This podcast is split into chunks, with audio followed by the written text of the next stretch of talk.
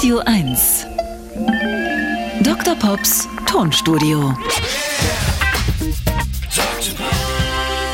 Durch Mängel und Ressourcenknappheit können manchmal ganz wundervolle Dinge entstehen.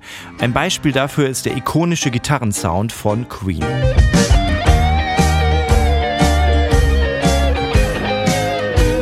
Er geht zurück auf Brian May,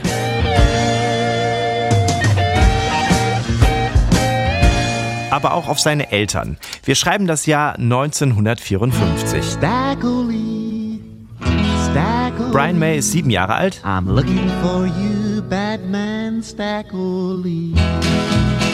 Und wächst mit Skiffle-Musik auf, die in den 20er Jahren in den USA entstand und 30 Jahre später in Großbritannien ein Revival feierte. Er bekommt zum Geburtstag seine erste akustische Gitarre geschenkt, die sich seine Eltern vom Mund absparen mussten. Doch er hätte den Sound gerne elektrifiziert. Er bastelt sich selber als Kind einen Tonabnehmer an die Gitarre und darf das Radio der Familie als Verstärker nutzen. Sowas war in den 50er Jahren nicht in jeder Familie erlaubt. 1963. Brian May ist mittlerweile 16 und wünscht sich so sehr eine echte E-Gitarre. Allerdings sind Modelle wie eine Fender Stratocaster und entsprechende Nachbauten viel zu teuer für die Familie. Vater und Sohn entschließen, selber eine Gitarre zu bauen. Sie entwerfen Pläne, machen Experimente zur Seitenspannung auf dem Gitarrenhals und verwenden alles an Materialien, was so im Haushalt rumfliegt. Nach zwei Jahren ist die Gitarre fertig. Mit Materialien von einem alten Kaminofen, einem Brotmesser, Teile von Brian Mays Kinderfahrrad und für den Vibratohebel an der Gitarre wurde eine Stricknadel seiner Mutter verbaut. Vater Harold, der gelernter Elektroingenieur war, und sein Sohn Brian hatten die vielleicht beste E-Gitarre gebaut, die es zum damaligen Zeitpunkt gab. Mit 24 statt der üblichen 21 Bünden, womit die Queen-typischen hohen Töne erzeugt werden konnten. In allen großen Hits von Queen ist die selbstgebaute Gitarre zu hören, die Brian May wegen der roten Farbe auf den Namen Red Special taufte.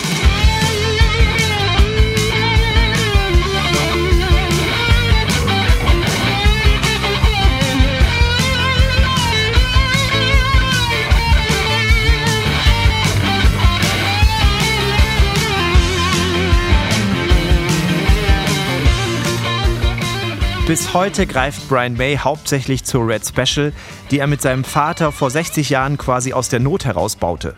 Mittlerweile gibt es Softwareprogramme, mit denen man den typischen Sound nachahmen kann. Wir probieren es mal im Falle von Under Pressure.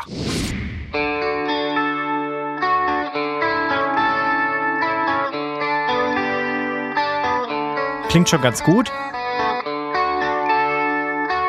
Das ist quasi die nachgeahmte Red Special im Clean-Modus ohne Verzerrung. Und jetzt mal mit Distortion dazu geschaltet. Ja. Klingt schon ganz ordentlich. Aber ich würde sagen, für den absolut authentischen Sound fehlt es dann doch ein bisschen an der Stricknadel von Brian Mays Mutter.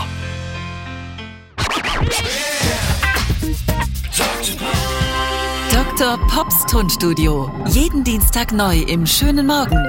Und live die Dr. Pop Show Hitverdächtig. Deutschlandweit auf Tour.